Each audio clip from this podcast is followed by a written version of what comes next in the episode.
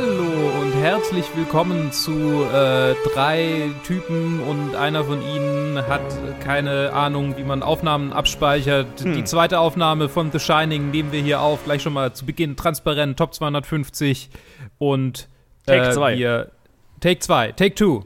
Äh, der Joe ist dabei, wie ihr schon gehört habt, aber der Ted natürlich, wie Hey. fast immer auch. Hey. So, solange wir hiervon keine Hoffentlich- 167 Takes machen. Ich wollte gerade sagen, hoffentlich bleibst du im zweiten Take. Ja, tatsächlich, ja. Auf komische Art und Weise passt es ja. Es war einfach nur, es war einfach nur meine Art und Weise, euch zu zermürben, um die Yeah. perfekte Podcast-Aufnahme hinzukriegen. mal, mal schauen, was wir aus unserer Performance jetzt rausholen. Äh, Oh. aus, der, aus der Erschöpfung. Weil Input der haben wir nicht Wiederholung. bekommen auf, auf, auf die letzte Aufnahme. Also ich weiß nicht, was ich jetzt anders machen soll. Ja, hat ja, aber uns das da- ist hat ja, das ist ja gesagt, die Art ne? und Weise, wie man mit seinen Schauspielern umgehen muss. Alter, wir haben so. Man gibt ihnen keinen Input. Man lässt sie einfach so lange leiden, bis sie von sich aus das tun, was man will. Erstmal einfach Ihr merkt schon. Episode starten, einfach erstmal Shit talken, Mann. Ja, und einfach, Ja. einfach mal lauter Inside-Jokes aus der letzten Episode, also also aus der alten Auf, also aus der nicht verwendbaren Aufnahme gleich am Anfang einmal runterballern, um die Ja. These der letzten Aufnahme gut zusammenzufassen, Ja. aber kryptisch genug zu halten, dass es noch spannend für den Rest der Episode ist. Kannst du, okay, willst du, willst du noch irgendeine andere ähm, Entertainment-Strategie von mir hier offenlegen, damit sie nicht mehr funktioniert? Oder Achso, nee, ein, ein, ein, ein, ein, sauberes Intro mit Ankündigung des Films wäre, glaube ich, jetzt die richtige Strategie. fuck off? Okay, The Shining. Sollte keine Kritik sein. Alles gut. The Shining ist ein Film von Stanley Kubrick, basierend auf äh, einem Roman von Stephen King, äh, zumindest lose, beziehungsweise ja, eigentlich schon im Großen und Ja. Ganzen. Screenplay aber bearbeitet von Stanley Kubrick und Diane Johnson. Und es spielen mit Jack Nicholson, Shelley Duvall, Danny Lloyd, Scatman Crothers, Barry Nelson, Philip Stone, Joe Turkel und noch viele, viele mehr. Und es geht darin um eine Familie, die in das äh, dubiose, nein, nicht dubiose, aber schon ein bisschen gruselige, abgelegene Overlook Hotel mitten irgendwo in, letztes Mal wusste ich es auch schon nicht, ich glaube Colorado. Colorado, Colorado. Ich, Mhm. ich weiß es tatsächlich, weil ich mir Dr. Sleep angeschaut habe. Und da sind Ja, sie- genau. sind nach. Colorado gefahren. ja auf. Ja, genau. Colorado. Ähm, ein, ein Hotel in den Bergen von Colorado, das über den Winter stillgelegt wird, oder in Winterpause geht. Aber da braucht es jemanden, der quasi von Trakt zu Trakt geht und dann den Boiler irgendwie guckt, dass er nicht überheizt äh, und, und, und in die Luft fliegt, was passieren könnte. ähm, und halt auch äh, die, die Räume jeweils äh, so durchheizt, damit die, damit die äh, ähm, das ist gar nicht mal so wichtig, warum eigentlich. Und äh, unser, unser Protagonist, äh, leider ähm, äh, gespielt von Jack Nicholson, Jack Torrance, bringt seine Familie eben mit in dieses Hotel in dieser Winterpause, um diesen Job zu machen. Ist eigentlich Autor, aber ist gerade in einer tiefen Schreibkrise. Außerdem ist er trockener Alkoholiker, wie wir durch Subtext mitkriegen. Und, Spoilerwarnung, die bösen Geister, die in diesem Hotel drin sitzen, zumindest glauben wir, dass es böse Geister sind. Vielleicht ist es auch noch was anderes. Ähm, ergreifen nach und nach Besitz von ihm und er will seine Familie umbringen. Allerdings hat sein Sohn, gespielt von Danny Lloyd, der junge Danny, ähm, die Fähigkeit, ähm, telepathisch zu kommunizieren, Dinge so ein bisschen vorherzuahnen und er ist sehr sensibel für die spirituelle Welt, was Scatman Crothers Charakter Halloran herausbekommt, direkt am Anfang, als er ihn kennenlernt. Und äh, das äh, führt so indirekt zu einer halben Rettung der beiden. Spoiler. Am Ende erfriert Jack Nicholson, nachdem er Scatman Crothers, also Jack Torrance erfriert, nachdem er Halloran getötet hat. Und Wendy Torrance und Danny Torrance entkommen in einem Schneemobil. Ja, nee, eigentlich werden sie von Halloran gerettet, weil er dieses Schneemobil mitgebracht hat. So, stimmt, stimmt, stimmt. Ich dachte gerade, hm, So. also, naja, okay. Eigentlich macht er nicht wirklich was, er wird Nee. eigentlich nur erschlagen, aber er bringt das Schneemobil mit und ohne das werden sie nicht entkommen. Geile Rolle. Was ist deine Aufgabe? Ja. Ich habe das In- Schneemobil in- gebracht, jetzt war ich in- zu nichts ich mehr mein, nütze, also wurde ich In getötet. Dr. Sleep, jetzt können wir es gleich schon mal klar machen. Wir haben in der letzten Aufnahme sehr viel über Stanley Kubricks Take auf diesen, auf diesen Roman, ähm, äh, naja, nicht runtergezogen, sondern ist, ähm, ich würde sagen, berechtigt kritisiert. Deshalb, äh, weil Joe erwähnt hat, dass die äh, quasi Fortsetzung Dr. Sleep, ähm, zumindest so halb Fortsetzung des Buches, halb Fortsetzung des Filmes, irgendwo so zwischendrin, eine, eine sehr gute, äh, ein sehr gutes Aufgreifen der Thematiken in diesem Film ermöglicht oder hat oder macht. Oder, oder beinhaltet, haben wir uns alle drei Dr. Sleep angeguckt. Und ich würde sagen, da reden wir dann später auch noch ein bisschen drüber. Aber bevor wir darüber reden, nach diesem langen, exzessiven Reden von mir, äh, Ted, wie hat dir denn der Film eigentlich gefallen vor ein paar Wochen, als du ihn angesehen hattest? Mir hat er ganz gut gefallen vor ein paar Wochen, als ich ihn gesehen habe, so wie ich mich erinnere. Ähm, ich weiß, dass wir, dass wir gesagt hatten, dass wir uns vielleicht irgendwann mal wieder anschauen, wenn, wenn wir irgendwann mal den dann Director's Cut mal sehen wollen, weil wir über die ge gestrichenen 20 Minuten reden wollten, die mir halt auch also die mir aufgefallen sind während des Guckens, weil auf Letterboxd eine andere, andere Minutenanzahl draufsteht als, als beim Film selber. Ähm, mir, hat er, mir, mir hat er ziemlich gut gefallen. Es war mein irgendwie drittes oder viertes Mal, dass ich den gesehen habe. Ich habe ihn auch einmal dann im Kino einmal gesehen gehabt, was natürlich auch sehr stark war und was für mich, glaube ich, die präg meine prägendste Erinnerung von dem Film ist. Und vielleicht deswegen ihn, ich sogar ihn noch mal ein bisschen mehr mag, als ich ihn ohne Kinoerfahrung wahrscheinlich mögen würde. Weil das halt immer dann, ist dann nochmal extra eindrucksvoll bei sowas. Ja. Ja, natürlich habe ich auch meine Probleme mit dem Film und da werden wir auch viel damit übereingehen, da haben wir auch viel letzte Woche darüber geredet. Aber im Großen und Ganzen äh, kann ich den trotzdem noch viel abgewinnen, auch wenn es für mich wirklich nicht kein Horrorfilm ist, also auf, auf irgendeiner äh, so scary Ebene, sondern einfach nur einfach der Take von einem halt trockenen Alkoholikervater, der aber auch äh, abusive ist und halt auch offen das gezeigt wird und wie sich halt die Dynamik, die halt quasi da von Anfang an quasi mit einem Domino quasi das zum, ins Rollen bringt und die Steine einfach fallen und einfach viel größere Steine werden und diese Steine werden halt immer äh, zeigen halt wie immer wie eigentlich die, das wahre Gesicht des, des, des Vaters des äh, quote unquote halt fürsorgevollen Vaters. Und ja, habe mich jetzt gerade auch wieder ein bisschen meinen Gedanken verloren. Ähm, mir, hat der, mir hat der ziemlich gut gefallen. Ich gebe mal an, an den Joe weiter. Ja, das ist jetzt das Lustige, ne? Also, weil in der, in der letzten Aufnahme habe ich, hab ich eine These zu diesem Film im Prinzip während der Aufnahme entwickelt. Und jetzt habe ich die schon so komplett im Kopf. Oder beziehungsweise, äh, äh, ja, es schwirren jetzt ganz viele Dinge in meinem Kopf rum. Also, ähm, ich finde den Film prinzipiell gut. Ich finde ihn effektiv. und ich finde ihn wirkungsvoll gemacht in äh, seiner Atmosphäre, die er aufbaut.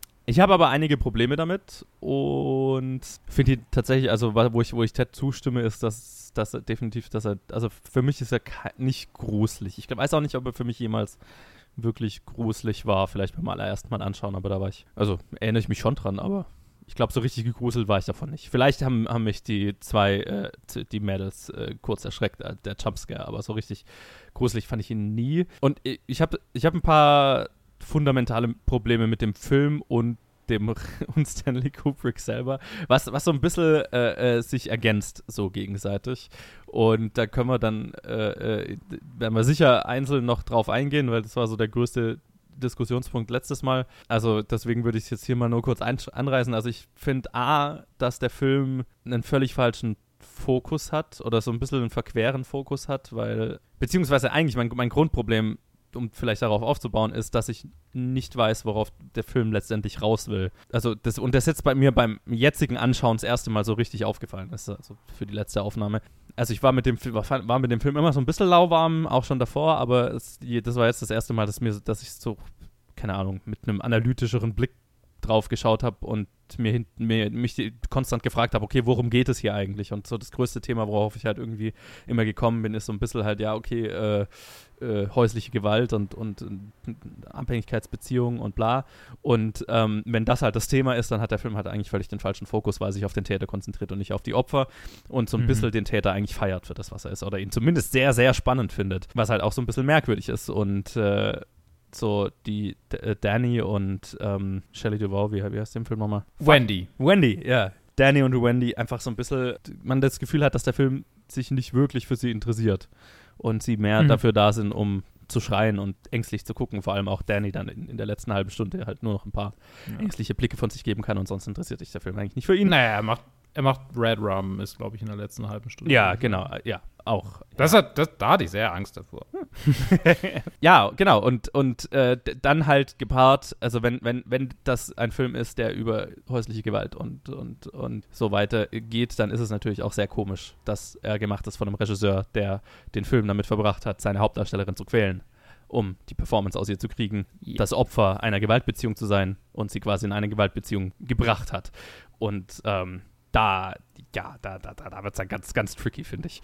Ähm, Ja. Aber so viel vielleicht mal so zu den ersten Gedankenfetzen in den Raum geworfen. Und äh, Luke, äh, wie Yeah. denn dir?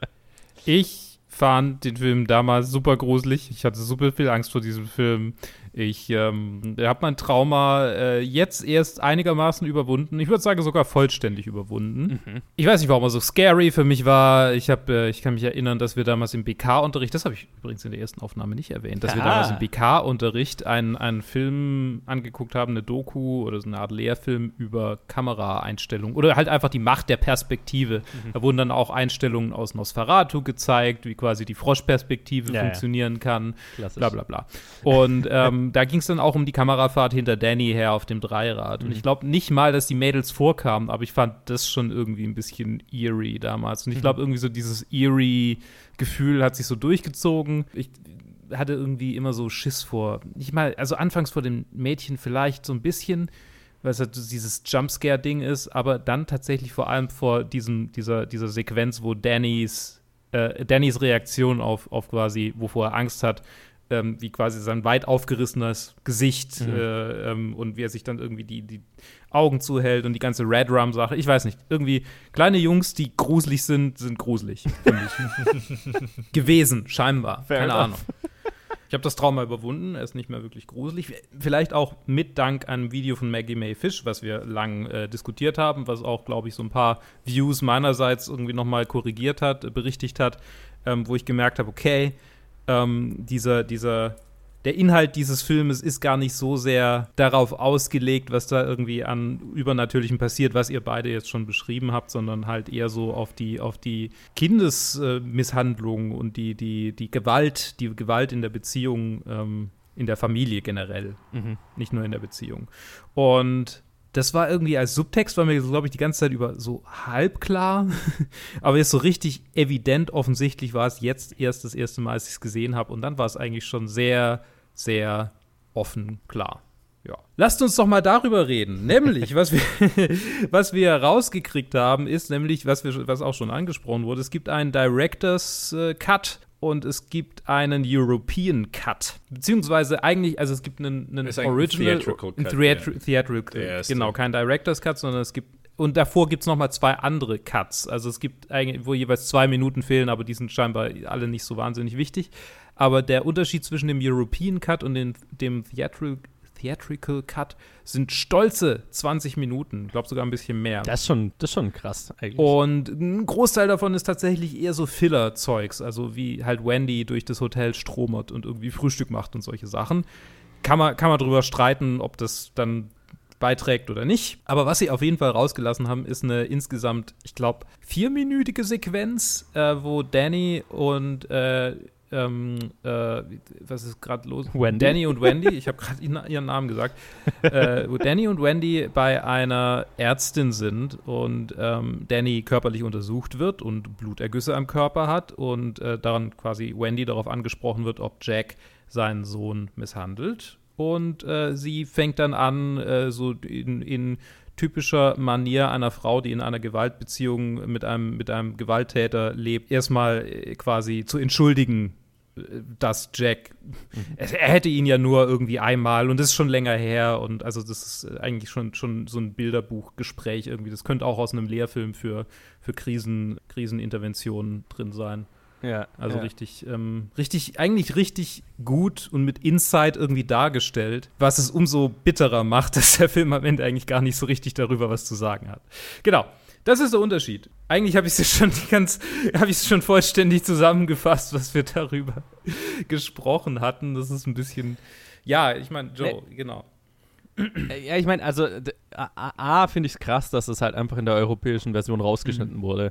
Weil ähm, entweder, also entweder sagt mir das sowas wie, äh, der, diejenigen, die diese Schnitte vorgenommen haben, haben nicht wirklich verstanden, wor worauf der Film vielleicht raus will. Ja. Ist, ich meine, ist eh die Frage, können wir dann auch noch drüber reden, ist der, also will der Film darauf raus, weil ich bin mir nicht, also der Film hat offensichtlich, ne, auch mit dieser geschnittenen Szene, also wenn die drin ist, wenn man die US-Version schaut, dann hat er offensichtlich, ist, da, ist, sein, ist das Thema irgendwie, irgendwie Gewalt in Ja. der, in der äh, Familie. Aber ich würde immer noch in die, in die Frage in den Raum stellen, hat der Film was drüber zu sagen oder nicht, weil ich bin mir nicht sicher, ob er was drüber zu sagen hat. Aber ähm, genau, also das, das, das finde ich halt so krass. Also da, da, das sagt ja entweder, dass derjenige oder diejenigen, die diese Schnitte vorgenommen haben in der- in der europäischen Version, das nicht kapiert haben oder es nicht wichtig fanden. Mhm. Und ich tendiere eher zu letzterem. Ja, ich meine, es ist beides schlimm. So. Aber das erste wäre natürlich noch, ich, keine Ahnung, ich weiß gar nicht. Es wäre schon, es wäre schon, es wäre schon, schon ziemlich übel, wenn sie es quasi gemerkt haben und, und einfach Ja. bewusst ignorieren. Oder, oder also absichtlich rauslassen. Nee, und halt so, so, also was ich mir halt total vorstellen kann, so, naja, also äh, jetzt brauchen wir ja nicht die, das Gejammer von der, von der Ollen da, Ja. äh, das können wir ja rausschneiden. Wir wollen lieber zu Jack Nicholson, wie er durchdreht. Das ist doch der spannende und Teil. das ist ja auch eigentlich das Bittere, dass es sich so auf ihn Ja. konzentriert. total, Ich das ist ja glaub, auch mein größtes ja. Problem damit. Ich glaube, der, der, der Film leidet am meisten dran, dass Jack Nicholson gecastet wurde für diese Rolle. Weil ich habe das Gefühl, weil es ist ja so, dass ja im Buch ist es, ist es ja tatsächlich eine Geschichte von einem guten Vater, der vom Hotel im, im Wahnsinn getrieben Ja. wird. Ja. Und zwar also keine, also es geht gar nicht, die ist halt vollkommen nicht da, äh, äh, was, was Kubrick halt quasi sich da rausgepickt hat. Und da- Also die Gewalt, die, die Gewalt, die häusliche Gewalt ist nicht da. Es ist mehr so Genau. eine Allegorie auf Alkoholismus und, und sowas, ja. Genau. Und dann ist es schon interessant zu sagen, okay, als, als Filmemacher, ich nehme mir dieses, diese, diese Dynamik, die da drin steckt, aber was ist, wenn es nicht ein guter Vater ist, sondern jemand, der schon abusive ist, sondern wo einfach die, die Isolation, das ist aus ihm rauskitzelt, dass, dass er halt dann wahnsinnig wird. O Mhm. Oder halt es halt dann wirklich rauslässt. Und da ist halt dann einmal das Problem, und da, daher kommen auch dieses Room 237, äh, diese, auch diese Doku, die haben wir auch letztes Mal angesprochen, wo halt äh, die, die dümmsten Theorien rauskommen, wo, halt, äh, wo Leute sich da Gedanken machen, was alles was zu bedeuten hätte. Weil einfach der Film, obwohl er das als seine Grundthematik nimmt, nichts, also wie, wie, wie wir alle drei schon gesagt haben, nicht wirklich was drüber zu sagen hat. Ja. Und das, glaube ich, folgt halt vor allem daran, dass ich glaube, das Skript vielleicht am Anfang, so ganz, ganz am Anfang gar nicht so sehr vielleicht auf Jack konzentriert war, wie nachdem Nicholson vielleicht gecastet wurde und dann gesagt haben, okay, hier haben wir ein, einen Star, auf den wir uns fokussieren wollen. Und dann vielleicht haben wir, hat, also das ist natürlich alles nur Spekulation, vielleicht wurde von Anfang an so geplant, Ja, aber vor allem, wenn man halt ihn halt hat, dann will man ihn nutzen und dann will man sagen, okay, jetzt hier Free Range, Be Crazy zu Nicholson. Und dann, okay. Und dann ist halt der Fokus, wie halt, wie halt Johannes gesagt hat, halt komplett falsch gelegt und dann ist es einfach nur so, so ein, so ein Joker-Moment von wegen so, ah, es ist halt interessant, dem zuzuschauen. Es, es ist eigentlich, weil wir halt, weil irgendwie alles andere egal ist und bei einem Film, wo es halt dann um häusliche Gewalt geht, ist halt dann irgendwie schwer, da was ähm, äh, wertvolle Kommentare daraus zu, rauszulesen. Also in diesem, diesem Film. Ja. Ja, weil, weil er halt irgendwie, wa- was, was ist die Aussage des Films? Ähm, ein Ja. gewalttätiger Vater wird in Isolation ge gewalttätiger werden? Die eigene Ja. Familie umzubringen, umbringen zu wollen, ist schlecht? Also, Ist, ist das die Aussage? ja. I don't know. Ich habe äh, so was, was die generelle, so ihm, ihm beim psychotisch sein Zusehen angeht. Ähm, ich habe gerade was gefunden. Wir haben, glaube ich, gar nicht äh, bisher darüber gesprochen, wen äh, Kubrick äh, sonst so versucht hat, also wer beim Casting so irgendwie im Gespräch Mhm. war. Robert De Niro und Robin Williams ähm, waren im Gespräch und auch mal kurz Harrison Ford scheinbar. Zu Harrison Ford Mhm. gibt es keine näheren Infos, einfach nur, dass Stephen King wohl mal drüber nachgedacht hat. Aber zu Robert De Niro, Stephen King, okay. zu, äh, zu Robert De Niro, äh, nicht Stephen King, äh, nee, äh, Stephen King sagte, dass Kubrick, so rum, Stephen King sagte, dass Ach so. Kubrick drüber Okay. nachgedacht hat. Ähm, und äh, Kubrick äh, sagte zu Robert De Niro dann, äh, dass er ihn äh, nicht genommen hat, weil er Taxi Driver gesehen hat und meinte, er wäre nicht psychotisch genug. Und ähm, Okay. Okay. und äh, Robin Williams äh, hat er dann ausgeschlossen, weil er Morg, Morg, Morg und Mindy gesehen hat. Das ist eine Serie, in der er mitgespielt hat und wahrscheinlich ja, junger Robin Williams total durchgedreht ist immer. Fand er ihn. Okay. Also nicht durchgedreht, also ne, dieses, dieses total happy, überdrehte, genau. Ja, ja, ähm, ja. Der, er wäre zu, er zu krass. Ha. Ja. Okay. Ähm, das verstehe, wer will, aber gut, ich meine, ich kenne die Serie Sure. nicht. Wir kennen, glaube ich, die Serie alle nicht. Nee, nee, nie gesehen. Keine halt Ahnung, was gehört da- nur. Aber ich, ich kenne, ich, ich habe Ausschnitte aus so äh, junger, young Robin Williams, so, seinen Sachen gesehen. Und dann ist es, es ist halt wirklich so ein auf 100, auf 100 halt Typ, der, äh, also aufgedreht ist, ist Ja. sie, ist, ist, äh, beschreibt ihn eher als Mhm. crazy, würde ich sagen. Ja. Mhm. A, Aber a wacky alien comes to Earth. Wacky. Ja, ja, genau. Ist quasi Ja. die, ja, bla bla. Ja, es Ja. ist, ja, also es ist, es ist so eine typische 80er Jahre Serie, definitiv. Ja, Und das kann, kann ich, ja, völlig richtig, kann, kann man schon sehen dann. Trotzdem, trotzdem interessant, dass er gedacht hat, nach Taxi Driver, okay, Robert De Niro ist nicht krass genug. Das finde ich schon, das finde ich schon ziemlich telling irgendwie. Also, das fühlt sich schon an wie, das ist schon, es ist nicht einfach so passiert, weil Jack Nicholson in die Rolle reingestolpert ist, sondern er hat bewusst Jack Nicholson gecastet, weil er vorhatte, aus äh, äh, Jack Torrance äh, einen wahnsinnigen Psycho zu Ja, machen, der ja. von vornherein äh, ein wahnsinniger Psycho ist. Und auch was für eine komische Aussage, also und, und da können wir dann auch wieder über, über Kubricks komisches und also äh, ich bin ja in der, in der letzten Aufnahme irgendwann auf den auf, auf die Bold Decision gekommen zu sagen, unfähiges äh, äh, Verständnis von Schauspielarbeit äh, zu gehen, weil was ist das für eine Aussage? Okay, ähm, hier äh, äh, Robert De Niro war ihm nicht krass genug in Taxi Driver, ja, es war halt Taxi Driver, es war eine andere Rolle. Da sollte er ja, also das, ist ja, also das sagt ja, Ja. irgendwie, okay, ich habe den Schauspieler diese exakte Rolle noch nicht spielen sehen, also kann er das ja wohl nicht. Es ist. Das ist ja ein merkwürdiges Verständnis von Schauspielarbeit. So. das ist aber genau die Sache, wenn du halt, wenn deine Arbeit mit Schauspielern halt äh, nichts tun ist. Ja. dann, dann kannst du denen auch nichts rauskitzeln. Das heißt, du kannst dir auch nichts vorstellen, was sie machen könnten, sondern einfach nur, okay, ich habe ihn gesehen, der kann das machen, Ja, deswegen muss ich mit dem nicht reden. Ja, Also, ja. also das Ja, ja. eigentlich passt das voll, voll, voll rein. Eigentlich macht es total Sinn, du hast recht. Das passt in das Gesamtbild von äh, Kubricks Schauspielarbeit, äh, beziehungsweise seiner eben nicht Schauspielarbeit. Ja, wollen wir denn, wollen wir darüber reden? Ich glaube, also das haben Oh wir ja. natürlich hier in der Aufnahme noch nicht erwähnt. Äh, Kubrick Yes. Hat die Angewohnheit, Szenen tausendmal zu wiederholen. Das haben wir auch in der Paths of Glory Aufnahme, äh, Review, äh, Folge. Gott, ich weiß schon, mein Lingo ist total durcheinander.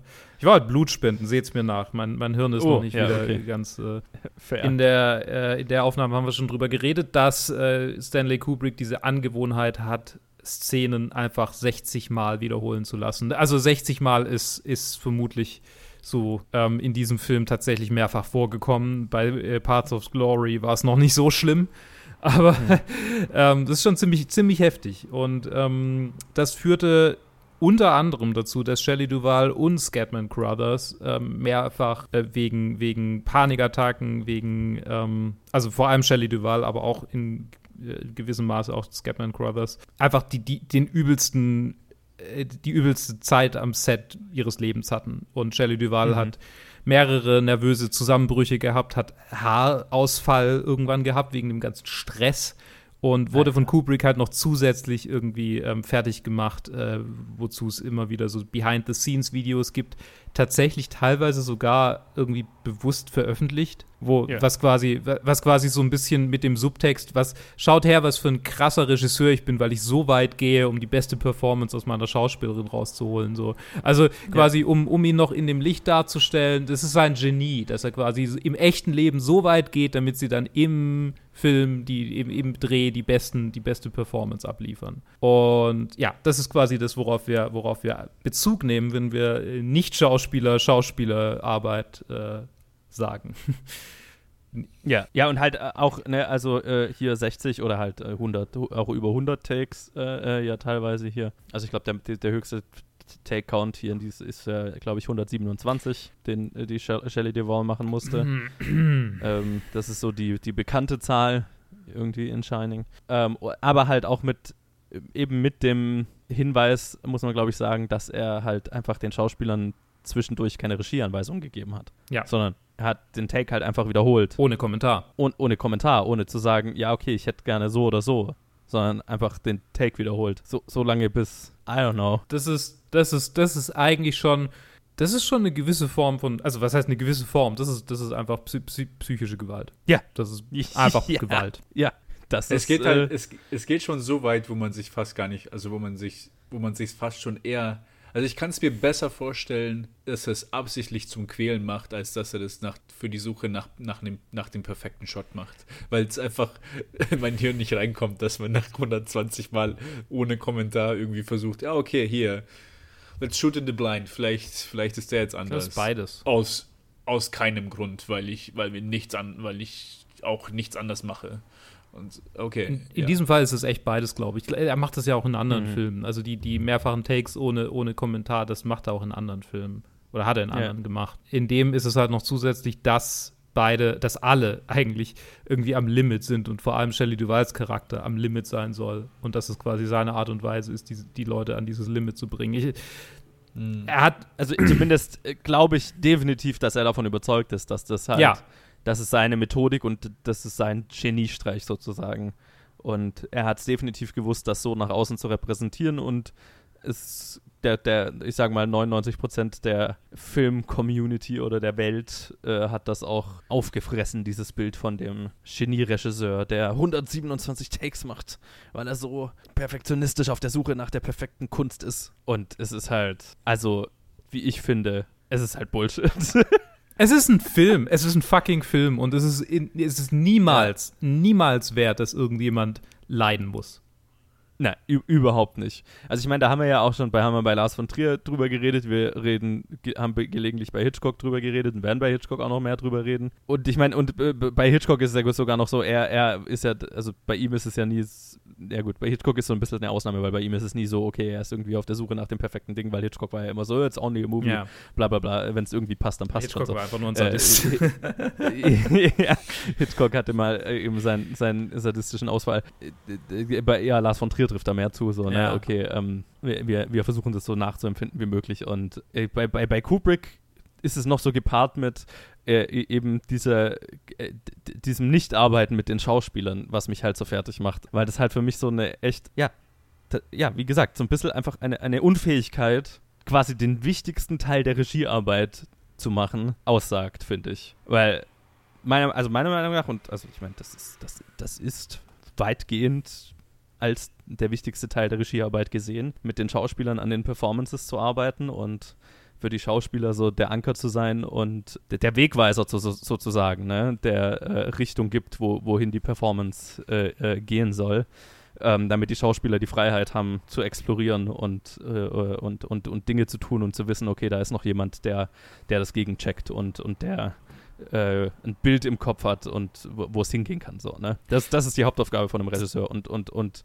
äh, das irgendwie zu lenken. Wie auch immer. Also ich meine, da kann auch mal vielleicht Manipulation dabei sein, aber es ist halt immer, also meiner Meinung nach ist halt einfach, äh, es gibt keine Rechtfertigung, dass halt irgendjemand äh, zu Schaden kommt bei sowas psychisch oder physisch. Also es ist halt einfach es ist so, ist halt einfach unverantwortlich und halt äh, eben nicht mit den Scha und sich halt einfach zu weigern, mit den Schauspielern zu reden zwischen den Takes, zeugt halt von, also entweder einer unglaublichen Arroganz, sozusagen, okay, das ist mein Prozess und äh, die haben sich gefälligst, äh, die haben sich diesem Genieprozess äh, zu, zu beugen, oder es ist halt einfach Unfähigkeit und ich verkaufe die als Genie. Also eins von beiden ist es, weil, Ja. also was anderes kann, also Ich- kann's mir, Ich also, musste gerade noch ja. an was anderes denken. An, an, also ich meine, es ist so ein bisschen eine, eine, das es spielt vielleicht beides so ein bisschen mit rein.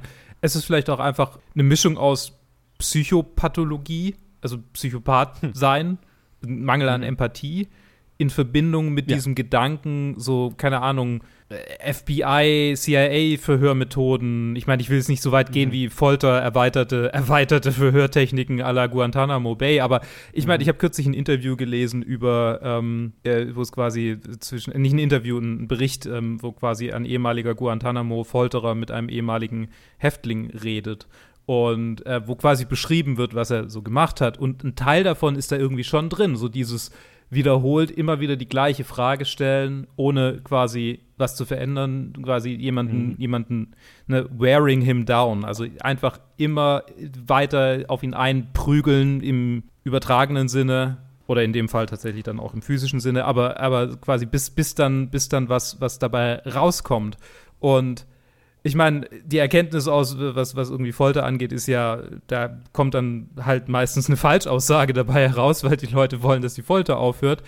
Ja. Und hier ist es so, okay, da kommt dann vielleicht halt doch mal die Performance raus, die er wollte, weil die Leute wollen, dass es aufhört. Ja. Also es ist, es ist vielleicht einfach kalkuliert und empathielos. Ich meine, das, das würde sich ja decken mit so äh, wie, äh, äh, wer, wer war es, Malcolm McDowell ja zum Beispiel Mhm. in einem Interview mal äh, geredet hat äh, über, über Kubrick und das war in diesem Maggie May Fish Video und es ist so die best, Mhm. also fand ich so die interessanteste Aussage von einem Scha Schauspieler hinterher über Kubrick.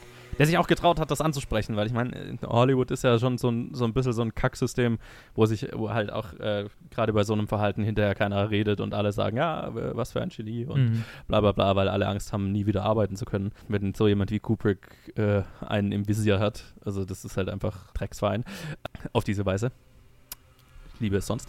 Ähm, die Industrie. Und ich fand es sehr entwaffnend, dass Malcolm McDowell das halt einfach mal so gesagt hat in dem Interview. Ja, Kubrick mag ein Genie gewesen sein auf, keine Ahnung, technische Art und Weise. Äh, okay, äh, Komp Bildkomposition, was weiß ich, aber halt einfach äh, ein, ein, ein sehr, sehr kalter Mensch. Also so hat Michael McDowell ihn beschrieben. Und so kommen seine Filme ja auch rüber. Also ich meine, da ist selten mal irgendwie Wärme drin. Deswegen war ich so überrascht von Paths of Glory, weil der fast schon Das ist sehr viel Herz hatte für einen Da war er Kubrick-Film. halt noch, da war er noch jung. Äh, ja, und wahrscheinlich Da auch nicht die volle Kontrolle drüber gehabt, so Ja. gefühlt. ja, ne? ja. Also das war ja, ich weiß nicht, der war, glaube ich, nicht von ihm geschrieben. Und, so. und noch was, Ah, und noch was. Also ich glaube tatsächlich, dass es einen Unterschied gibt zwischen, zwischen Empathie und Wärme und ich meine, in, in Paths of Glory geht es ja auch um so dieses, dieses ähm, moralische. ja, das Ich meine, ein Psychopath hat auch keinen, keinen moralischen Kompass oder einen moralischen Kompass, der darauf ausgelegt ist, sich selbst äh, quasi ähm,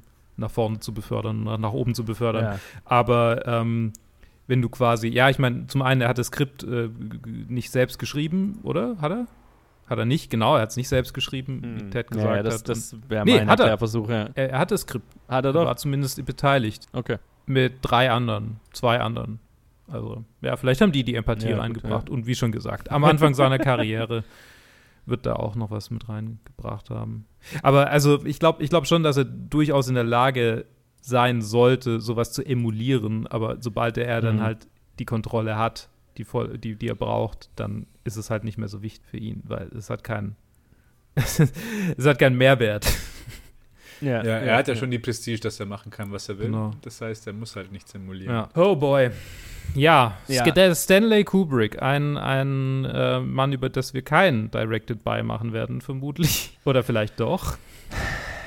Wir reden ja schon hier bei der Top 250 schon über Ja, irgendwie ich so das, einige seiner Filme. irgendwie habe ich so das Gefühl, So ein dass es bisschen so verstreut. ja, es überdeckt sich fast ein bisschen zu sehr. Aber das ist natürlich deine Entscheidung, Joe. Und Also, ich meine, ich will es nicht ausschließen, aber es ist jetzt nicht ganz, also da wären einige davor Ja. einfach. Weil, weil, weil, weil, weil ich meine, immer wenn man über Kubrick redet dann und dem so eine ganze Staffel widmet, dann trägt man ja auch zu diesem Genie-Ding ja. bei, irgendwie so. Und wenn dann, also ich habe die, ich habe eine von den Kubrick-Biografien habe ich im Regal stehen. Es ist die, die ihn, die, die ihn, die, also die definitiv zu biased ihm gegenüber ist. Also die, die müsste man irgendwie in Kontext setzen. Was ich ja auch bei Hitchcock versuche, einfach dadurch, dass ich eben, eben vier Mhm. Bücher über ihn lese und okay, mal schauen, wie, wie, wie die Perspektiven unterschiedlich sind. Ja, müssen wir einfach eine Ähm. Directed By machen, wo wir fast gar nicht über die Filme reden, sondern einfach nur über ihn Shit talken und zwar jede Episode immer und immer wieder das Gleiche Mhm. sagen. Ja, und ich meine, fairerweise kommen ja die meisten einfach in Vor allem müssten wir dann 52 über Lolita einfach, reden also. und ich weiß nicht, ob. ob Ja, Ja, nein, nein, danke. uh, Also, uh, uh, ja. es Irg gibt so viele Filme. Ja. Es gibt Tausende und Abertausende, die ich mir anschauen will, bevor ich mit, bevor ich mit denen reinziehen muss. Aber der ist halt auch einfach äh, ein, ein, ein, also alles, was um den Lolita-Film herum für abgefuckte Scheiße passiert ist, passt so gut in dieses Bild von Kubrick, das wir gerade besprochen Mhm. haben. Ja, ja, ja, so scheißegal. Und, und das gibt mir auch Ja. dann so dieses, äh, okay, das ist halt einfach nicht eine.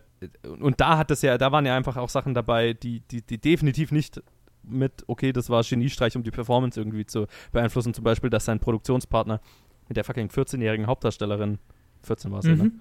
äh, äh, äh, eine Affäre, Affäre eingefangen hat und Kubrick das halt, also offen wusste und so weiter und, und also entweder nicht sehr gut gegen gemacht hat oder es gut fand, was weiß ich. Das hat ja nichts mehr mit Performance zu tun. Also das ist halt einfach äh, Kriminell. ja, das ein- ist einfach ein- kriminell. Ein, Kriminell. Genau, das ist kriminell, genau. Das, ist- das ist kriminell und das kannst du nicht mehr mit irgendwie Genie entschuldigen. Und ich finde, das äh, äh, äh, färbt natürlich auch alle Sachen, die er so, äh, äh, alle Grausamkeiten, die er so gemacht hat, die, die Leute dann versuchen, mit diesem Genie-Argument irgendwie abzutun. Mhm. Weil es war, er war halt nicht nur im Kontext seiner Filme ein Arsch. Wusstet ihr übrigens, dass Jack Nicholson ein, äh, ein Feuerwehr oder unter anderem ein Frei, in der Freiwilligen Feuerwehr war früher und dass sie, dass sie die, die Tür, Deswegen dass sie die Tür, er, die er, die die er mit der. Axt, die er mit der Axt einschlägt, dass sie die aus Balsaholz gebaut hatten. Und er hat die einfach zu einfach zerstört. Also er hat ja quasi nur einmal draufhauen müssen und die Tür war, war, war quasi äh, im Eimer. Und dann mussten sie halt mit sogar noch eine verstärkte Tür bauen, damit er, damit er sich anstrengen muss. Ah, Stan, äh, das ist sehr lustig. Jack Nicholson. Einfach, einfach ein Chad, wie er im Buche steht. Finde ich schon. Tatsächlich, das ist schon ganz witzig. Das ist sehr lustig. Das, ja. sind, das, sind, das sind die Fun Facts, die ich haben will, wenn man über Filme redet. Äh. Genau sowas. ja, ja. Aber ich meine, es ist ja tatsächlich interessant. Ähm, äh, wir hatten es damals besprochen, ähm, dass es so Szenen gibt, die, die gar nicht so, also in diesem Horrorfilm, die, in denen es quasi auf den Subtext äh, kommt, was heißt Szenen? Ich, ich spreche von der einen Szene. Ähm, wenn ich jetzt gerade so über Jack Nicholson da nachdenke, Mhm. ähm, was dann tatsächlich ein, ein, klar, der Film will auf nichts raus, aber was tatsächlich ein, eine, eine sehr gute Performance ist in dem Moment äh, von beiden Seiten, als Danny äh, von Jack quasi im Zimmer angesprochen wird und sich dann auf dessen Schoß setzt. Mhm. Das ist eine wahnsinnig creepy Szene einfach. Das ja, ist so. ja, ja, absolut. Und, und äh, so sehr wir, also ich wollte damit eigentlich nur sagen, so sehr wir ihn jetzt hier runter machen, indirekt, also nicht wirklich, wir machen ihn nicht wirklich runter, aber, aber es ist halt so, okay, Jack Nicholson hier, Misscast eigentlich, zu sehr Fokus auf ihn. Er ist nicht der Böse. Ja, was heißt Misscast? Er ne? Also, Jack, Jack Nicholson ist nicht der Böse, hier Stanley Kubrick ist der Böse. Und er, wie auch Shelley Duvall, haben sich beide auch sehr drüber aufgeregt, dass Kubrick irgendwie als so das Genie hinter diesem Film Ja. dargestellt wird und ihnen quasi ein bisschen weniger Credit irgendwie eingeräumt wurde. Quasi immer, bis Absolut. heute. Und Ja. ja, ähm, ja das äh, gibt sehr gute Stellen in diesem Film. Ja, genau. Es gibt, wie gesagt, also was, was ich halt mag, ist Atmosphäre und, und, und was der Film ja definitiv zuhauf hat, ist creepy Atmosphäre. und, und einfach atmosphärische äh, Bilder und natürlich auch in Kombination mit der Musik, das ist alles, das ist sehr erfolgreich. Ich finde auch, ich finde auch, Jack Nicholson ist natürlich Wahnsinn in der Rolle. Also ich würde auch gar nicht sagen, er ist miscast. Er ist genau für das gecastet, was er hier liefern soll. Ich ja. stimme nur nicht zu, was er hier liefern Ja. soll. Aber das ist eine Konzeptfrage, nicht eine Frage seines Stimmt, Schauspiels. Weil ich glaube, er liefert genau, was der Regisseur, der die, ja die, die, die, die Vision haben sollte, von ihm will. Letztlich. Und äh, ja, ist, ist sehr erfolgreich drin. Und es ist, es ist natürlich auch, ähm, um, um dem Film so ein bisschen entgegenzukommen, es ist natürlich eine Performance, auf die man sich konzentrieren möchte. ne? Das ist natürlich einfach magnetisch, da will man hinschauen, ähm, wie der durchdreht weil es so krass gespielt ist halt einfach, ne? Weil es so charismatisch Mhm. in seiner in seiner in seinem Durchdrehen Ich mein- ist. Also äh, ist so viel Verste um so viel Verständnis mal aufzubringen für die Entscheidungen manchmal. Wir haben von Malcolm McDowell geredet. Das ist halt, ja, das ist Ja. äh, auch eine, auch eine, auch ein Kubrick-Film, auch eine gute Psychopathen-Performance, die gerne von jungen Schauspielern wie mir zum Beispiel verehrt wird. ich, der ich euch Caligula aufgegeben hatte damals. Ah, das war noch Frau Oh, mir. so, I'm so sorry. wo, wo die Challenge geboren Ja, wurde. ich würde ich würd ihn gerne nochmal angucken. Caligula. Ich, ich habe ich hab tatsächlich die- Interesse, weil mir eine gute Freundin ähm, eine Uncut-DVD so richtig schöne äh, geschenkt Nice. hat von Caligula. Das müssen wir ich gemeinsam. habe auch, ich habe die ich habe die äh, fucking Steelbook Uncut im Regal stehen von der Ch- Challenge damals. Das tut mir tatsächlich am meisten leid an der ganzen Challenge.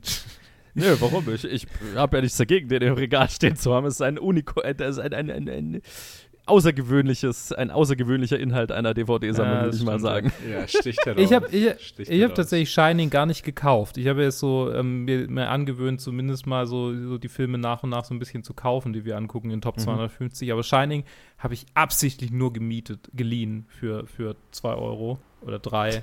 Weil ich dachte, ich werde ihn danach nicht nochmal angucken, vermutlich. Vor allem nicht in der Fassung, Ah, okay. weil ich davor das quasi rausgekriegt hatte mit dem, mit, Ja, dem, ja. mit der Schnittfassung und das. Ja. Dafür gebe ich kein Geld aus. Lieber so importiere ein, ich ihn. Das ist ein bisschen ärgerlich, weil die DVD, die ich habe, ist definitiv halt die EU-Fassung. Ja. Müssen, müssen wir mal gucken. Das halt. Vielleicht, vielleicht kann man ihn irgendwie importieren. Naja, Ja, bestimmt. ähm, lasst uns doch über Dr. Sleep kurz reden, wenn, wenn das gerade, wenn wir da das, das kurz Uh. einwerfen können wollen. Yes, yes. Ähm, gerne. Ja, Ted. Ted, du, du hast ihn am frischesten angeguckt. Ich habe ihn tatsächlich gar nicht gelockt, weil ich ein Idiot bin. Aber Ja, ja, ich habe ihn heute gesehen. Heute habe ich es noch geschafft, mir den anzuschauen. Und ähm, ja, also das, was du vorhin, also ganz am Anfang gesagt hast, dass es halt so, so eigentlich vom, vom Inhalt her den Roman folgt, aber auch stilistisch halt ein Nachfolger de, des, des Filmes sein will, weil er auch, äh, weil wir auch im, äh, mit, mit, dem, mit dem Design beim, beim Overlook Hotel sind und die Schauspieler, die gecastet sind, die sind halt genauso, um, um halt die Schauspieler des Originalfilms zu imitieren. Und ähm, hier, ich muss sagen, vielleicht hatte ich nicht die Energie, aber der Film war mir einfach so ein bisschen too slow und too long. okay, okay. Und, und dann war ich so ein bisschen le leider halber so ausgecheckt. Deswegen ähm, bin ich wahrscheinlich der, der äh, ungeeignetste von uns dreien, um wirklich um, um in, die, in die Themes einzusteigen von, von, von Dr. Sleep im Kontrast zu The Shining. mhm. Was ich sagen kann, ist, dass, dass, ich, äh, dass, es, ähm, auf, dass es auf jeden Fall ein interessanter Kontrast ist. Vor, weil, ich, weil ich halt Shining jetzt erst seit, seit vor zwei Wochen gesehen habe und jetzt den hier nochmal anschaue. Äh, und ja, Gott, eigentlich für mich, äh, er ist zu frisch, um geformte Gedanken zu Okay. haben. Deswegen sage ich am besten, dass ich, das, dass ich den Ball euch zurückgebe und vielleicht habe ich dann durch euren Input noch irgendwie glüht noch eine, Hell eine, eine Glühbirne bei mir auf und dann kann ich, kann ich irgendwas noch dazu beitragen. Also ich habe ihn ja jetzt auch ganz frisch angeguckt. Und äh, Dr. Sleep, äh, nur ganz kurz so für die Zuhörer, ähm, befasst sich quasi mit der weiteren Geschichte von Danny, der ähm, äh, ebenfalls wie sein Vater dann Alkoholiker ist und erstmal ziemlich, ziemlich durch ist äh, am Anfang und dann in eine Community kommt und einen guten Freund findet, der ihn zu den anonymen Alkoholikern bringt, einen Job äh, kriegt, wo er seine psychischen Fähigkeiten einsetzen, äh, seine, seine telepathischen, seine, seine magischen Fähigkeiten, sein Shining einsetzen kann, ähm, um tatsächlich sterbenden Menschen zu helfen und dann quasi irgendwie auch Arzt wird innerhalb der acht Jahre. Und parallel verfolgen wir äh, die Geschichte eines jungen Mädchens, das mit dem Shining äh, geboren wird und das super mächtig ist, so quasi hier äh, äh, Red Phoenix, äh, Dark Phoenix mäßig, äh, Jean Grey. und ihre, ähm, tatsächlich hat es so ziemliche Parallelen zu X-Men. Ähm, so ein bisschen. Ähm, So- so ein und bisschen, pa- ja. es gibt eine Gruppe von so Magie-Vampiren, die äh, kin Kinder mit Shining voll zu Tode foltern und denen das, das Shining aussaugen und äh, die dann quasi auf die das Mädchen aufmerksam wird und dann fangen die an, das Mädchen zu jagen und das Mädchen hat äh, relativ früh Jack, äh, äh, Jack sage ich schon, ähm, äh, äh, Danny kontaktiert und redet mit ihm und fragt ihn dann um Hilfe, bittet ihn um Hilfe. Und ich glaube, hier würde ich es jetzt auch offen lassen. Ich fand es einen sehr coolen Film. Ähm, Ich fand ihn tatsächlich angesichts des GDL-Streiks, der ähm, an diesem Wochenende war und äh, quasi ich aufgrund dessen einfach ein bisschen mehr Zeit in der Bahn verbracht habe äh, als sonst. War es eigentlich ganz angenehm, dass er so lang war. Und ähm, ich, ich, tatsächlich konnte ich mich sehr gut auf die Stimmung einlassen. Ich konnte ihn sehr, ich, ich mochte ihn wirklich sehr. Ich, ich konnte mich sehr äh, zurücklehnen und es war irgendwie eine spannende Geschichte und ich habe so ein bisschen mitgefiebert. Und ähm, das Ende fand ich, fand ich sehr gut. Und es ist auch so ein bisschen ein Callback zum originalen Ende vom Shining. Finde ich, Mhm. finde ich auch sehr cool. Und frag mich, wird im Roman wahrscheinlich auch so sein, so in Richtung, alles, alles wiederholt sich. Das ist ja, ist ja auch so ein Ding, was Stephen King gern macht. So hier Star Wars Ring Theory, aber halt im echten Leben. So alles wiederholt sich. So, er ist Alkoholiker und ja, ja. Genau. Also ich fand ihn gut und äh, das, was du angesprochen hast äh, in der letzten Aufnahme, Joe, wirst du bestimmt jetzt gleich nochmal äh, genauer elaborieren wollen, kann ich sehr gut sehen. Nämlich, dass ähm, quasi was, was wäre, wenn Jack dargestellt worden wäre als ein Mann, der mit seinen Dämonen kämpft? Was wäre, wenn Ja, genau. ähm, quasi ein, ein Conflicted-Typ gezeigt wird und nicht ein voller Psychopath von vorne bis hinten? Ja, das ist ja auch so mein, mein, mein Ding eben auch bei, beim Shining. Womit ich so ein bisschen ein Problem habe, ist, also so gut Jack Nicholsons Performance ja ist, ähm, wenn es jetzt wirklich um Gewalt in der Familie geht, ist er halt ein Fantasy-Charakter. Also Mhm. die, die, dieser Mensch existiert nicht. Das ist nicht wie ein gewalttätiger Ehemann slash Vater ist. Das ist nicht wie, wie so jemand äh, äh, handelt. Also der, der, ist, der ist ein Monster, der ist ein Slasher im Prinzip, der ist so ein Michael Myers. Aber das ist keine kein realistisches Porträt von einem gewalttätigen Vater. Punkt. Und entsprechend hinterlässt es bei mir dann auch keine, keine, keine solche Wirkung oder fühlt sich auch nicht als ehrliches Behandeln dieses Themas an. Dr. Sleep hingegen behandelt sich jetzt, behandelt, also handelt jetzt weniger von einem Kind von einem gewalttätigen Vater, schon auch. Also klar, weil ich meine, das, was am Ende von Shining passiert ist, ist ja auch diesem Danny Torrance passiert, aber da geht es mehr um den, also da, der hat das Trauma zu bewältigen von einem alkoholabhängigen Vater und der, der im Zuge seines Alkoholismus gewalttätig und war und problematische Dinge gemacht hat und geht eben um, um die nächste Generation, die damit klarkommen muss mit, mit den erlebten Dingen und mit diesem Trauma und ähm, also den, dem Wunsch, das nicht wiederholen zu wollen, aber auch nicht wirklich zu wissen, wie man da äh, äh, aus, aus diesem Kreislauf rauskommt. Ne? Und äh, das ist halt einfach von vornherein so viel tiefere Auseinandersetzung äh, mit einem mit einem sehr mit einem mit einem Thema als das Original Shining jemals überhaupt versucht hat und äh, das fand ich sehr extrem wo ich wo ich Dr. Sleep gesehen hatte äh, damals im Kino ähm, also es hat extrem auf mich äh, gewirkt deswegen ja und deswegen fand ich den auch saugut weil weil weil ich finde das ist ein sehr sehr sehr solider Umgang mit, äh, mit, mit diesem Thema, mit diesem generationenübergreifenden äh, äh, Trauma und äh, auch irgendwie der kommt dem komplizierten Verhältnis, das er, also das Danny Torrance zu seinem Vater hat. Ne? Mhm. Also, also äh, zu, zu, zu, der Erinnerung an seinen Vater. Ja. Ne? Äh, dem Wunsch, da irgendwie auch was Positives drin zu sehen und damit abschließen zu können. Also nicht was Positives in seinem Alkoholismus, in seinem Hm. seiner Gewalttätigkeit, aber keine Ahnung, ist irgendeine positiven Erinnerung an den Vater haben zu wollen und so weiter. Also das ist wahnsinnig komplex und so viel und, und halt auch, äh, äh, wie er dann eben sein, sein Shining nutzt, um anderen Leuten den Abschied aus dem Leben zu, äh, zu vereinfachen und so weiter. Es ist schon, huh, also Wahnsinn, also für, für, so, viel emotionaler für mich als das Original Shining. Also hat mich mega getroffen damals, als ich den gesehen habe. Und äh, noch dazu ist halt ein sehr unterhaltsamer Film, einfach weil Rebecca Ferguson eine großartige Antagonistin Oh, ja. ist.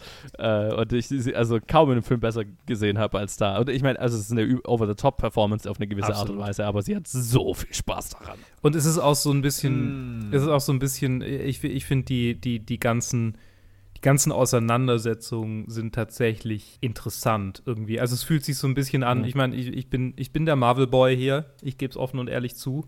Aber es hat so ein bisschen was von so hier Fantasy-Roman, Auseinandersetzungen oder, oder so. Ja, ja. Also ne, einfach mit dieser Magie, wie sie quasi verwendet werden kann. Und ich meine, äh, oder so ein bisschen was von einem Pen and Paper, wo es dann, wo dann quasi auf eine interessante Art und Weise ein Zauber verwendet wird, was ich vorher noch nicht gesehen habe. Und der GM in mir denkt, ach ja, klar, das, mm, uh, schlau. Ja, ja. Äh.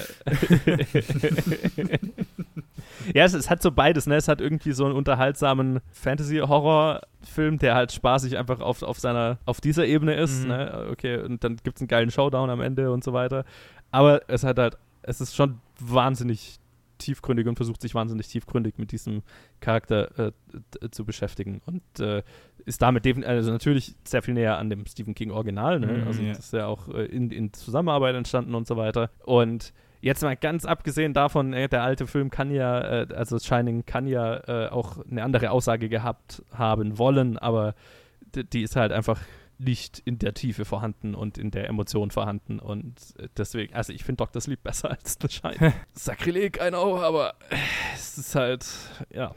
Er ist, er ist finde ich, erfolgreicher darin, Ja. Themen zu besprechen und das, ja. Das, das, das finde ich gerade das Interessante, weil, weil, ich- weil ich dem Film nicht so viel abgewinnen konnte. Und es liegt wahrscheinlich einfach nur daran, dass ich, dass ich zwei interessante Filme eine einmal zweieinhalb Stunden teilen mussten. Ja, ja, erst- weil erst beides. ja, weil irgendwie so, beide Konzepte finde ich sehr interessant. So diesen After, diesen Aftermath vom originalen Film. Also wie, wie gehe ich als, als jetzt Erwachsener, der jetzt auch zum Alkoholismus tendiert, wie gehe ich damit um und quasi das Trauma von, von, der, von der Kindheit, wie prägt, wie prägt es mich jetzt weiterhin? Und das hätte einen ganzen eigenen Film füllen können, auch mit, äh, mit der, mit der Arbeit in der Hospiz und alles mögliche. Mhm. Ja. Und dann aber auch diese, diese halt Magic-Vampirbande, die halt Shining-Leute trackt und halt findet und dann jemand, der halt jemanden dafür retten muss. Ist halt auch gut, cooles Konzept, was sie auch gut gemacht haben, aber irgendwie diese Mischung von beiden hat für mich dann nicht gepasst. Ich glaube, das, das wo es einfach nur so, zu viel von beiden war und dann ich habe irgendwann so, ja, okay, hey, ähm, too much. Ja. Aber es ist echt interessant, weil im, im, im Theoretischen äh, bin ich voll dabei mit allem, was Johannes gesagt hat.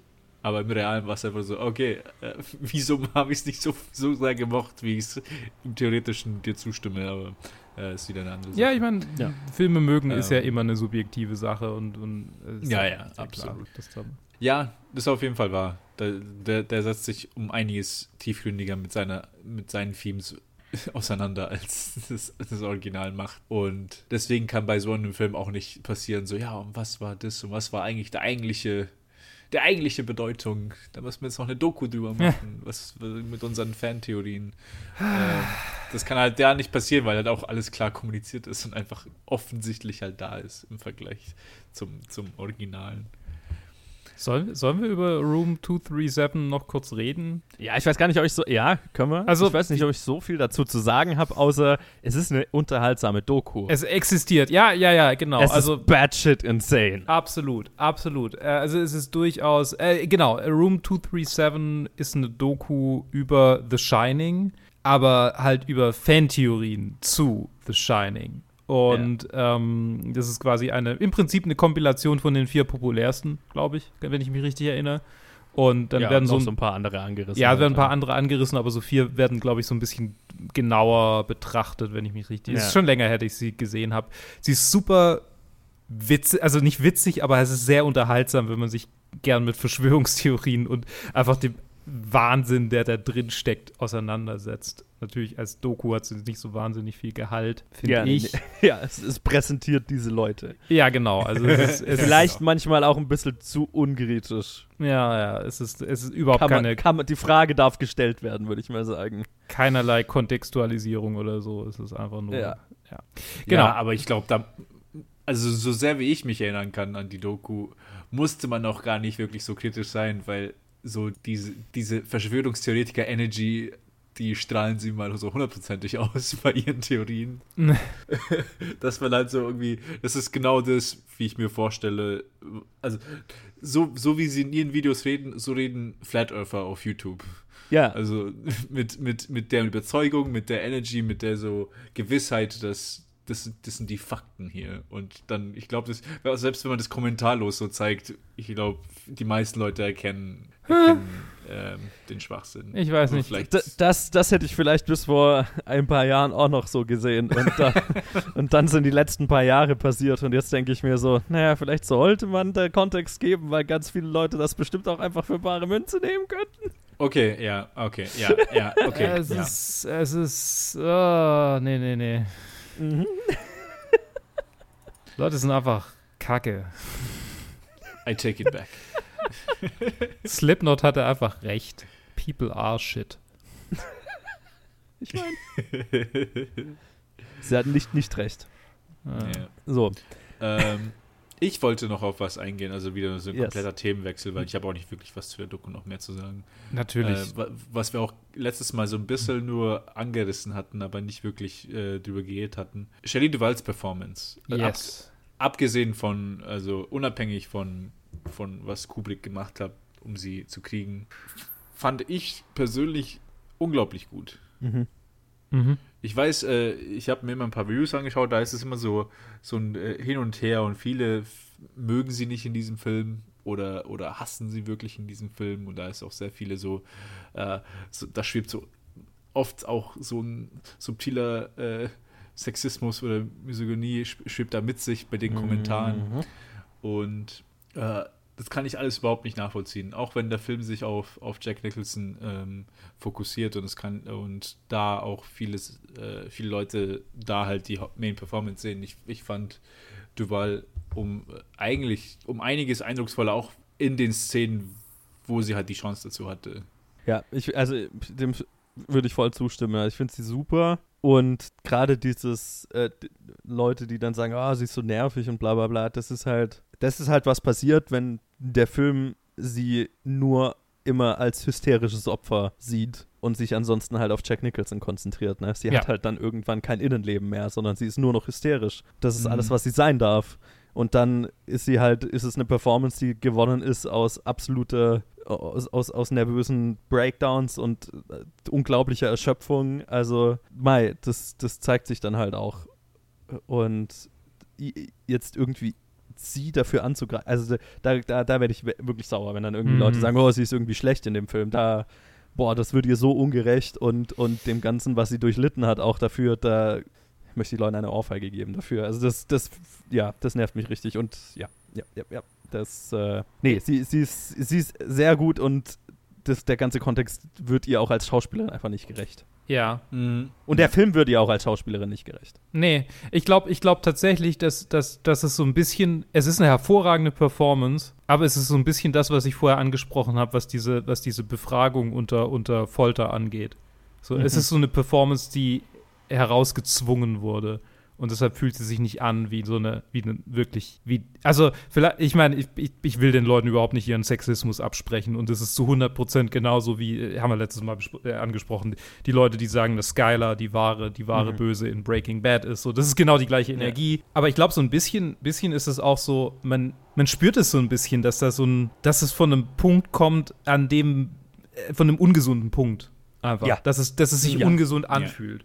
Und Ja. äh, äh, häufig, häufig geht es ja auch irgendwie dann um ihr Aussehen und so, das, das Ugh. Gulische und bla bla bla. Und Ugh. ich glaube einfach, diese, diese pure, diese pure Erschöpfung, dieses, dieses einfach am Ende ihrer Kräfte sein, das spürt man halt dadurch. Und, und das ist, ich glaube, das ist das, was, was dann, was es dann so ein bisschen schon fast manchmal in so ein Uncanny Va- Valley bringt. So, das, das ist es quasi so dauerhaft auf einem hysterischen Level, dass es doch gar nicht irgendwie möglich sein sollte. Oder also so. Na, es ist, es ist halt einfach unangenehm. Ich Ja, glaube einfach, weil unangenehm, man ja. auch, weil, weil man, weil man spürt, dass es halt eben nicht immer oder häufig dann nicht, nicht mehr nur gespielt ist. Ja. Mhm. Ja, genau. Und, und das ist halt auch so, ne, das, deswegen sage ich auch, der Film wird ihr als Schauspielerin nicht gerecht, weil es wäre ja eigentlich ihr Job, das zu spielen. Also diese, dieser Gedanke, das muss man, musste man jetzt aus ihr so rausholen, ist halt, ja, ist, ist halt, äh, haben wir ja jetzt schon besprochen, ist halt, finde ich, finde ich Bullshit. Und was mich halt richtig nervt, ist dann, wenn, okay, dann, äh, äh, und das sind ja dann häufig Leute, die irgendwie Kubrick feiern als Genie und so weiter, die dann irgendwie sie in dem Film schlecht finden und, und das dann so framen als, ah, d- sie ist irgendwie, äh, hat, hat Kubrick nicht geliefert, was er braucht, äh, brauchte sozusagen. Ne? Da wird sie als irgendwie äh, Villain des Films hingestellt oder als, als eine, die Kubrick nicht genug gedient hat, sozusagen. Also so, so richtig, so in diese Richtung geht das ja ganz häufig, dieser Kackdiskurs. mhm. Und das halt, also, das ist halt einfach so Victim Blaming, das auf, auf Vom einem anderen Stern. Auf, auf, auf, ja, wirklich von einem anderen Stern. Also, das ist echt so, okay, die, die, die, die, erst geht die durch die Hölle und äh, dann, weil das Ergebnis das ist, was es ist, weil sie durch die Hölle gegangen ist, wird sie geblamed dafür, dass es nicht, ne, also, das ist nicht, also, ja, dass es das ist, was es ist. Und niemand anderes ist dafür verantwortlich als fucking Kubrick. Ja. Kacktyp. ja, So, ja. und ähm, Fuck 'em. ja, also das ist das, was mir eigentlich am, leid, am meisten leid tut am Ende von diesem Film. Viel, viel nervt mich. Das tut mir am meisten leid, auch dass, dass sie, dass sie da durch musste und dann, dass sie das, also dass das auch dann das Ergebnis dann am Ende war, so äh, die, die Reaktion oft. Boah, ja, die müsste einfach nur umarmen und sagen, es wird alles gut. Ja, oh Gott, ja. Oh boy. Also, Shelley Duval ist die, ist, ist, ist, ja. Ich glaube, Justice for, for Justice, for Shelley. Justice for Shelley. Wo ist The Shining denn bei euch in der Liste? Sorry, dass wir so, äh, ich habe das Gefühl, wir haben relativ wenig über den Film selber geredet. Ach aber, nein, ähm, ich finde das okay war so. Ich meine, äh, also, oh fuck, ich habe gerade so hart übersteuert, tut mir furchtbar leid. ähm, ich muss mal mein Mikro gleich anders einstellen. Mir, ich Hm. finde das, ich finde das gut so, weil ich meine, wir haben es nicht. Äh, ich glaube, es wird sich komisch anfühlen, wenn wir noch mal versuchen, die Versuchen Das- nachzuahmen, was Ja. wir vor zwei Wochen gemacht Das ist ja haben. nur natürlich. Erstens, es, es gibt 50.000 an, äh, Videos über die Machart von The Shining und so Absolut. weiter. Also wenn man jetzt über, über die, äh, die Kameraarbeit und Musik und so weiter reden will, ähm, ich, mir, mir war es wichtiger, über, über den Hintergrund zu reden. Ja, und über Dr. Sleep, hey. Ich meine, ihr habt jetzt quasi zwei. Reviews im, äh, zum Preis von einer gekriegt. Und mit Room äh, 237 auch noch so irgendwo. It exists, I guess. It's Ah. fun if you're not stupid. Ja. Ähm, Platz 55 ist er bei mir unter Avengers Mhm. Endgame über Fight Club. Ist genau an der Grenze zu Kacke. Also nicht Kacke, aber halt an der Grenze zu, äh, muss, muss, nicht da, muss nicht da oben sein. Muss da nicht oben sein. Ich habe ihn immer noch auf 38 gelassen. Hinter Psycho über Pianist, weil ich ihm immer noch viel abgewinnen kann. Für die Sachen, äh, die er gut macht. Tja, bei mir ist auf Platz 61 von 63 äh, noch vor Intouchables und American History X, aber tendenziell finde ich zu hoch in der Liste. Und ja, also so, so sehr ich viel der Atmosphäre und die Machart und bla, alles, was die Leute, was, was Leute gut an dem Film finden. Ich finde ich find den Film ja auch gut, aber äh, so, mir fällt es wahnsinnig schwer, das von dem Kontext zu trennen. und ab, je mehr ich darüber nachdenke, desto sauer, sauerer bin ich auf den Film und absolut äh, verständlich. deswegen ist er da, wo er ist. Yes. Ja.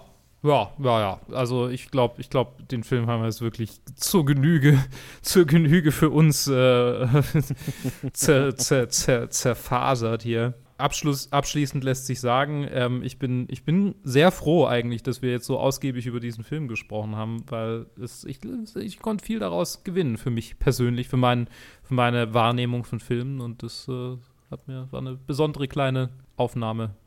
Doppelung, die wir hatten. Ja, für, also für mich auch, also ich ja, bin froh, froh, dass wir so drüber äh, geredet haben und ähm, bin froh, dass ich äh, es, es zugelassen habe, den Film so zu bewerten, wie ich mich fühle darüber. und nicht, ja, weil ich meine, man, man tendiert, also zumindest ich, ich tendiere mich dann schon beeinflussen zu lassen, wenn so ein Film so einen Klassikerstatus hat. Und das, ich, ich brauche lang, um dass es in mir arbeitet, bis ich dann bis ich sagen kann, Mhm. wenn mir ein als Klassiker geltender Film, wenn ich damit ernsthafte Probleme habe, dann, äh, um an diesen Punkt zu kommen, zu sagen, nee, fuck it. Das, Ja. ist, das ist, was ich da drin sehe und das ist okay und der Film Ja, ist, ja. verdient seinen Status nicht. Punkt. So, Ja, nee, das ist aber auch absolut so. Das ist äh, diese vermeintliche Objektivität, die man sich so selber auferlegt, wenn man Listen macht, weil man, Mhm. wenn man ja eine Liste macht, dann will man auch irgendwie ehrlich sein zu sich ja selbst und zu den Leuten, denen man die zeigt. Und dann äh, fließen immer so komische halt Richtungen mit ein, aber das ist vollkommen verständlich. Deswegen ist auch Ja. bei mir American History X ist auf dem letzten Platz und wird wahrscheinlich auch bis zum Ende unserer Sache wird auch dort bleiben, Ja, weil ich ja es ist ja auch. äh, direkt nichts abgewinnen kann. Ja, es ist halt auch, ist ja auch so, es schwingt dann ja auch immer mit, okay, bin, ist, ist, bin ich jetzt nur ein Troll, weil ich den da unten hingesetzt habe? Also nicht. ist das, na- naja, also dahinter frage ich mich dann immer selber, okay, mache ich das jetzt nur, um Trolly zu sein, oder? Aber nee, bei Shining ist es definitiv nicht so, cause I got thoughts. bei mir So. ist es bei Forrest Gump so. I hate that movie. Nee, ich mag, ich Oh, mag den okay. tatsächlich auch einfach nicht. Ja. So, jetzt haben wir sehr viel gelabert. Ich würde sagen, wir beenden die Episode. Danke, dass ihr zugehört habt. Danke, dass ihr dabei wart. Ihr beiden und ihr beiden. Unseren Zuhörern unterstellt nur zwei Leute zu sein. Was? Ich meine, vielleicht. Zumindest, also Je nach. ich würde, ich würd, wäre schon cool, wenn es mehr wären als wirklich Aber zu ich- besprechen. ich- also, ich würd's so euch nicht- Vier Leute wäre schon cool. Ich würde sagen, an dieser, an dieser Stelle würde ich es euch nicht zum Vorwurf machen, wenn ihr nur noch zu zweit wärt. Noch dazu ist es vollkommen legitim zu sagen, ah, nochmal jemand, der über The Shining redet. ja, ja, ja. Bis zum nächsten Mal. Bleibt doch genauso aufmerksam und aufnahmefähig wie unsere anderen zwei Zuhörer. Hat überhaupt nichts mit dem Film zu tun dieses Mal. Fuck you, Stanley Kubrick. und äh, bleibt standhaft. 1A. Bis dann. Ciao. Tschüss. Bye bye.